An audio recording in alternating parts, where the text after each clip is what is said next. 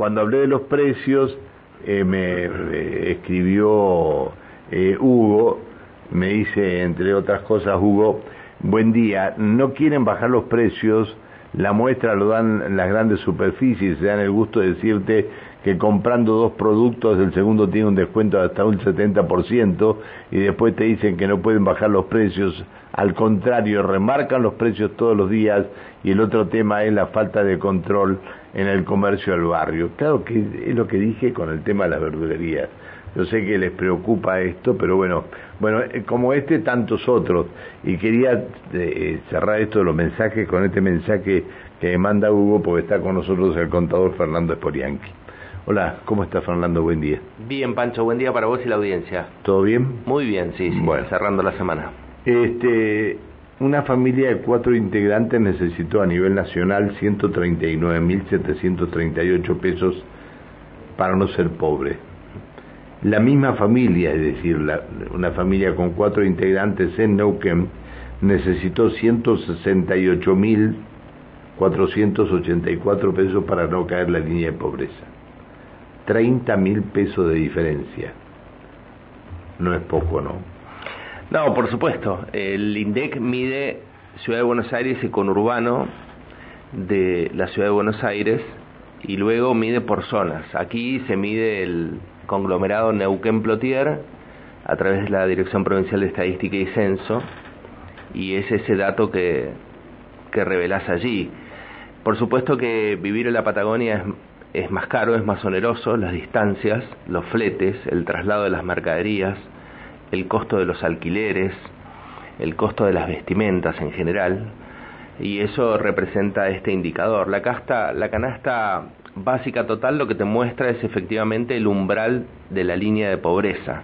Lo que se está dando en la Argentina es la paradoja de que los trabajadores registrados en distintos convenios colectivos de trabajo, tomemos el que quieras, comercio, gastronómicos, metalúrgicos, WOCRA, eh, un asalariado registrado en términos promedios, ¿no es cierto? Un ingresante con no demasiados años de antigüedad está por debajo de la línea de pobreza aún teniendo su salario registrado y de acuerdo al convenio colectivo de trabajo. Eso no se ha dado en la Argentina en la historia, es decir, un trabajador registrado siempre estuvo por encima del umbral de la línea de la pobreza, es decir, podía cubrir la canasta básica total, que no es solo los alimentos, sino vestimenta, alquiler, esparcimiento, transporte, comunicación, todo lo que uno necesita Yo- para vivir y ahora no se da esa situación. ¿Cómo se compone su familia? Yo tengo cuatro hijos. Cuatro hijos. Este, no tengo acá el costo de una familia de seis. No, salimos del- de la familia tipo nosotros, pero bueno, hasta cinco está. ¿No? Bien. Hasta cinco Eh. Si nosotros tenemos en cuenta eh, una familia con cinco integrantes que debe estar en estos momentos a nivel nacional necesitando ciento, casi 150 mil pesos. 146 mil. 146 mil. ¿Le alcanzaría?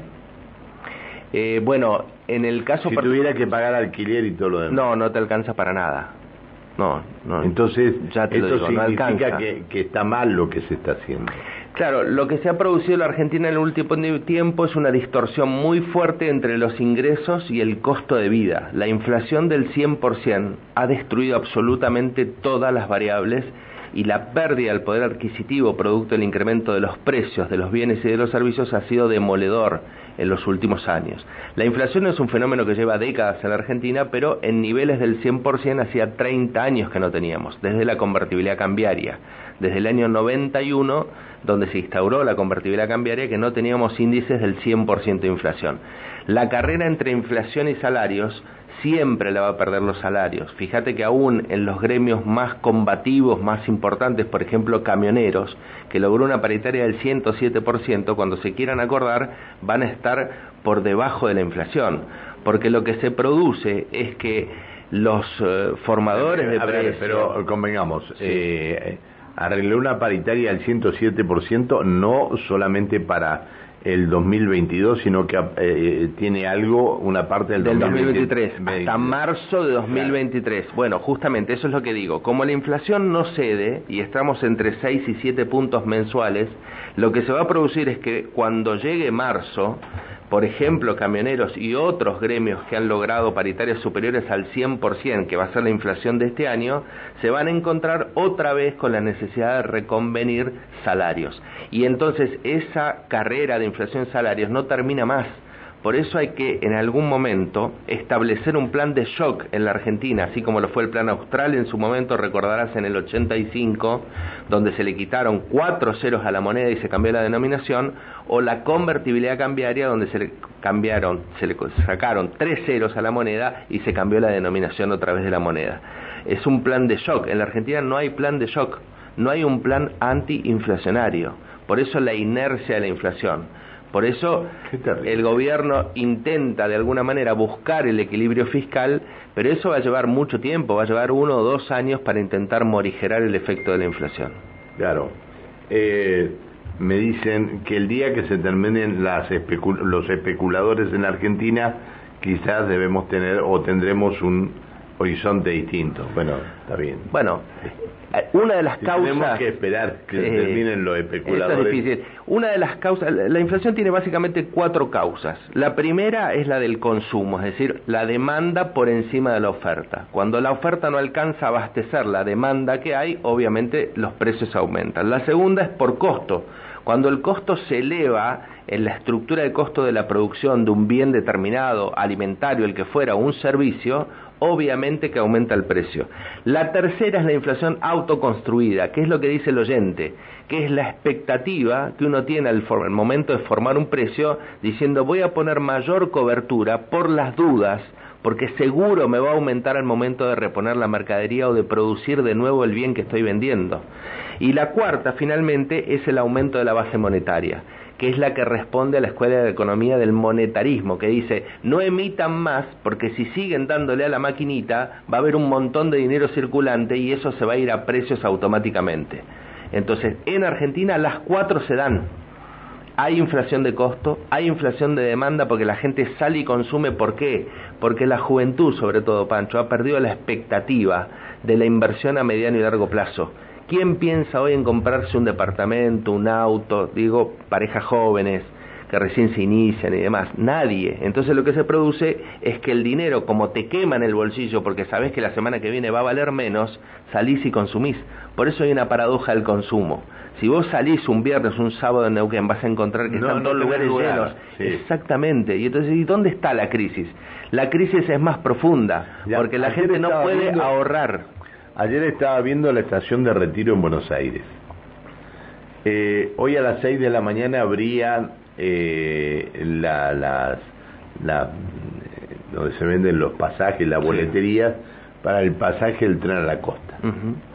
Un pasaje en, en, tren a, a, Mar del Plata iba a costar mil pesos, mientras que un pasaje en colectivo mil pesos y mil de vuelta, dos mil. El doble. Mientras que un pasaje en colectivo era seis mil pesos de ida y seis mil pesos de vuelta. Todo el contorno, la gente que estaba adentro, más todo el contorno de retiro, gente esperando poder comprar pasajes para irse a Mar del Plata. Es decir, eh, especulan con eso, pero es gente que eh, a ver, había uno hacía declaraciones y dice, no, si nos depositaron el, la semana pasada este el sueldo, el, IFE o, lo que fuera, el ingreso que, tuviera. Entonces, esto lo usamos para irnos a Mar del Plata, pero cuando llegues a Mar del Plata, ¿dónde vas a, a, parar? A parar, ¿en qué? ¿Con qué vas a comer? Es decir, no, conseguimos lugares muy baratos, ya, ya tenemos los contactos es decir, estaba toda la familia esperando, hasta con dos chiquitos, pero había cola, ¿eh? es decir, daba vuelta a la estación de retiro mm. para ir al tren de la costa. Sí, bueno, esa es la paradoja del consumo que te mencionaba. Entonces, esto, esto es... Como no hay expectativa a mediano y largo plazo, nadie piensa en ahorrar, en invertir, en ver cómo genera o gestiona mejores condiciones de vida para para el futuro. Lo que hace es inmediatamente tratar de consumir porque sabe que ese boleto de colectivo o de tren, como decís, que hoy vale mil pesos, en enero va a valer mil quinientos y en marzo va a valer dos mil. Sí, pero y el pasaje en colectivo va a valer eh, Lo 8 mismo, mil ocho claro, mil pesos. en la misma pesos. proporción. Es todo un tema. Y porque venimos en un nivel de inflación de 6, 7 puntos mensuales. Eso te da 100% en el año. La velocidad de la inflación es tremenda. Hemos tenido mucho más inflación acá en Neuquén que en el resto del país. Sí, sí, Neuquén tracciona mucho más. Ah, bueno, sí, pero... El nivel salarial es más alto cuestión. también, ¿eh? Ya, pero no tiene nada que ver esto. Sí. Eh, es decir, a ver, eh, yo no, no creo que porque el nivel sa- el- el salarial sea más alto, las mismas cadenas de supermercados que están en, en todo el país, acá tengan que aumentar un 20% No, más. no, no, no, porque nada justifica el traslado de las mercaderías, en todo caso, que uno podría decir el flete encarece que la mercadería llegue a Neuquén, pero no en esa magnitud. El flete tiene una incidencia del 2 o 3%. Entonces el 20 es claramente una actitud especulativa Bien. de los formadores. Para los datos de inflación, eh, me dicen hay que agregar transporte para ir al trabajo, Correcto. alquiler, ropa, salud, etcétera, Así etcétera. 130 mil no alcanza, no, claro. No, claro, no. Por eso, ese es el costo de la canasta básica total, que es todo lo que acaba de mencionar el oyente, ¿no? La canasta básica alimentaria solamente es alimentos para una familia tipo de dos adultos y dos menores. Pero 160 Pero no alcanza en absoluto. No te alcanza. Para nada, 160.000. para nada. Si un alquiler acá está en, un alquiler de este tipo, está en el orden de, de los 60, 50, Sí, 60 mil pesos. alejado del centro de la ciudad, ¿no? Pero por, su- sí, por supuesto, ¿no? Si Acá estás micro- acá, llega a 100 mil pesos. Sí, en el microcentro sí. Sí. Sí, yo conozco un- una persona que vino de afuera a trabajar acá en Neuquén, eh, se lo paga la empresa, Sí. pero vive eh, este, en el microcentro y están pagando 140 y tantos mil pesos por Así un es. departamento de tres ambientes, es decir, dos dormitorios y un departamento amplio, Sí, sí. cómodo, pero están pagando ciento, casi 150 mil pesos.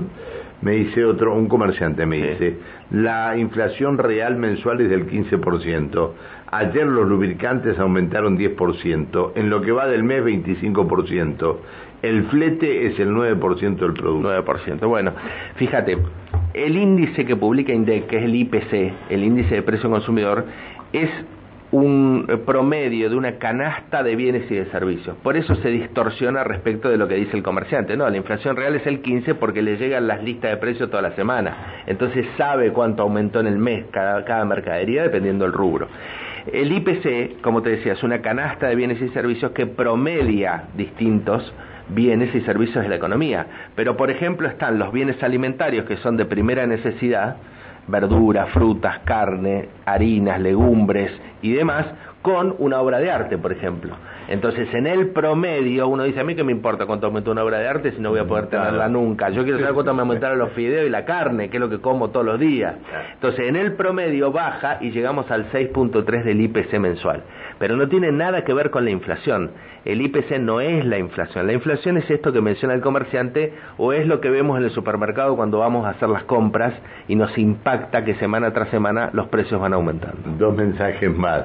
¿De quién es la responsabilidad de parar todo esto? ¿Los ciudadanos qué podemos hacer si solo sabemos ir a trabajar? Dice Sandra desde Bueno, Plotier. tiene razón. Los gobiernos deberían... Dice, un kilo de asado en Toay, en La Pampa, Sí. 800 pesos.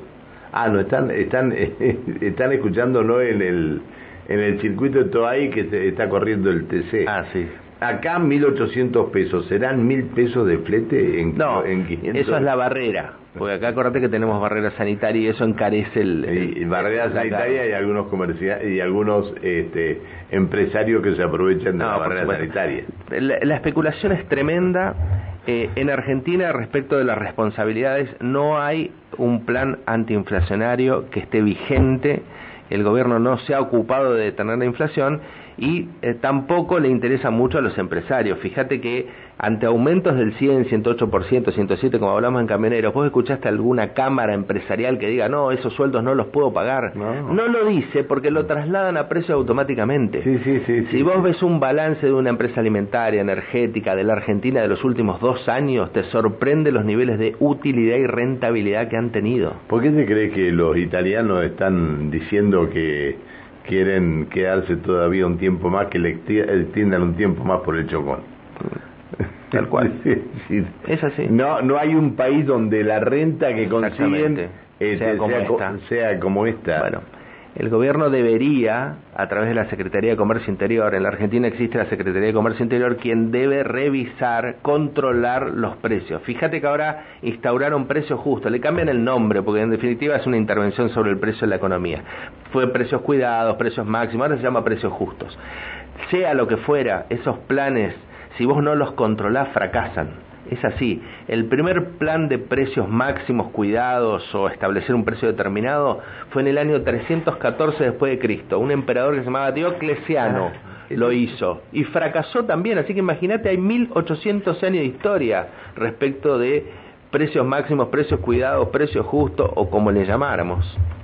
Ayer, es terrible. Ayer me mandaron, a ver si lo puedo, este, a ver si lo puedo encontrar desde las monedas romanas de Nerón, los sucesores de Nerón, de qué manera fueron devaluando la, la moneda que presentó Nerón. Era, era, en serio, era maravilloso poder leerlo, porque empezó con 8 gramos, la, la moneda, que pensaba 8 gramos, el peso. Entonces, eh, con el correr de los años, cuando fueron eh, los sucesores de Nerón, cuando este, le fueron sacando peso a la moneda para no este, devaluar, digamos. tal cual.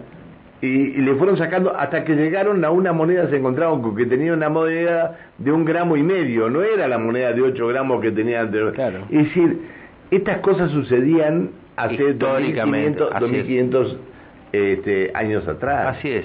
Argentina le sacó 13 ceros a su moneda desde la creación. 13 ceros le sacamos a nuestra moneda y cambiamos seis veces la denominación de nuestra moneda. De este peso que conocemos ahora, acordate que tuvimos pesos argentinos, ley 10.188, austral, todo lo que ya conocimos.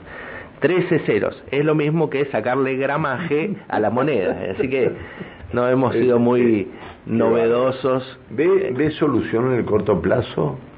Si no hay un plan anti-shock, no Pancho, la verdad es que no. La inercia de la inflación es como un tren que viene viajando a 100 kilómetros por hora y te dicen, bueno, mira, la parada está a 5 metros, es imposible frenarlo.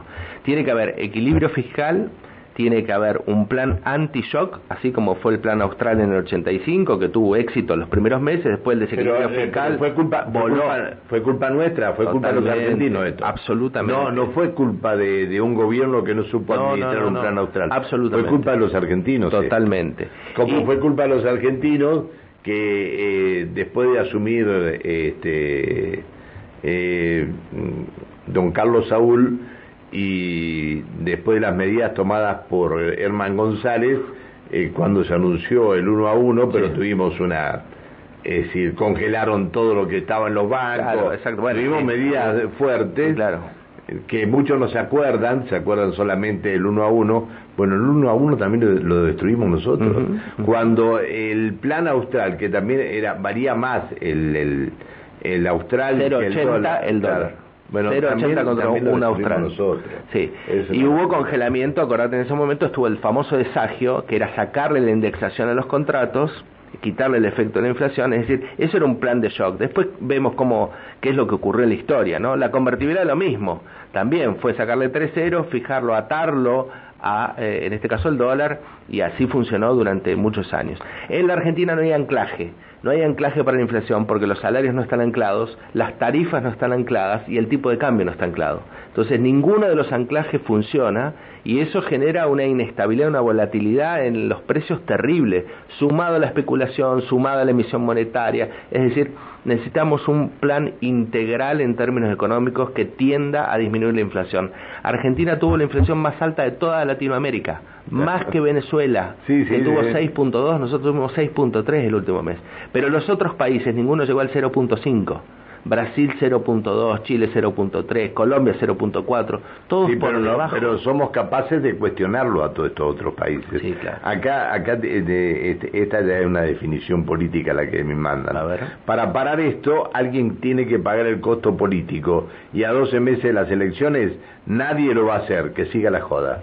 La mejor definición que Bueno, la política y la economía van de la mano. Un gobierno debilitado políticamente no puede instaurar un buen plan económico. Gracias por venir. No, gracias por la invitación. Mil, disculpas por, por la molestia. No, por favor, a disposición. que levantarte un sábado. Estoy despierto temprano. Bueno, el estudio siempre firme. Sí, sí, siempre, sí. No, no porque sea secretario no, no, no, no, no, no, las dos cosas porque eh, hace 25 años ejerzo la profesión y tengo mucho trabajo en el ámbito privado. Hay algo, hay algo más.